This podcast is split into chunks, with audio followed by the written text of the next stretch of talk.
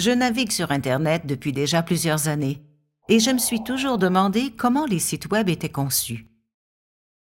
Il m'a toujours semblé que ce devait être un travail mystérieux et ardu. Pourtant, un collègue m'a dit dernièrement que la conception de sites Web est devenue beaucoup plus accessible. Les outils de création de pages Web sont maintenant semi-automatisés. Il suffit d'y aller étape par étape. J'ai décidé de créer mon propre site. Au départ, il a fallu que je comprenne ce qu'est un site web. Il s'agit en fait d'un ensemble de pages web liées entre elles et mises en ligne à une certaine adresse URL. Celle-ci consiste en une simple ligne de texte qui permet de trouver une ressource texte, image, musique, vidéo, programme sur Internet. C'est la ligne de texte que vous voyez dans votre navigateur http Ces pages sont emmagasinées sur un serveur web dont la spécificité est d'héberger les sites web. Vous avez accès à ces serveurs par Internet. En tapant l'adresse URL dans une barre de navigation, on communique en fait avec le serveur, qui affiche alors sur notre écran le site web désiré. Le serveur peut ainsi diffuser des sites à l'ensemble de la communauté web. Pour réaliser mon premier site web, deux outils m'ont particulièrement été recommandés. Google Site et e-Mon-Site.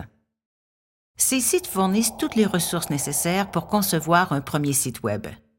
D'abord, pour avoir accès à l'application pour créer son site, on doit s'inscrire, donner un mot de passe et transmettre son adresse courriel. Ensuite, on choisit parmi les modèles proposés. Les modèles nous suggèrent déjà l'organisation visuelle de notre site. On fournit le nom du site et l'adresse que l'on désire lui associer.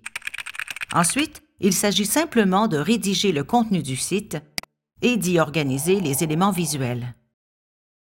Lorsque l'on construit un site, on le fait page par page. Il est donc important de réfléchir à sa structure puisque l'outil en ligne ne le fait pas pour nous. On commence tout d'abord avec la page d'accueil. On décide de la structure du contenu et on développe une arborescence en conséquence. On se doit de créer le site progressivement. Il faut aussi s'assurer de concevoir un site qui sera facile à consulter et utile pour nos étudiants, nos collègues ou pour toute personne intéressée par le sujet. De plus, l'outil permet d'ajouter des hyperliens des images ou de la vidéo. Vous pouvez intégrer des outils comme un blog, un wiki, un test en ligne, etc. Ça y est, vous êtes maintenant prêt à concevoir votre premier site. Google Site et eMonSite sont des outils gratuits. Si vous désirez concevoir des sites plus avancés, vous pourrez utiliser des outils comme FrontPage ou Composer qui permettent d'en faire beaucoup plus. Bonne découverte! C'était les sites web automatisés tout simplement par l'équipe de Futurs Prof.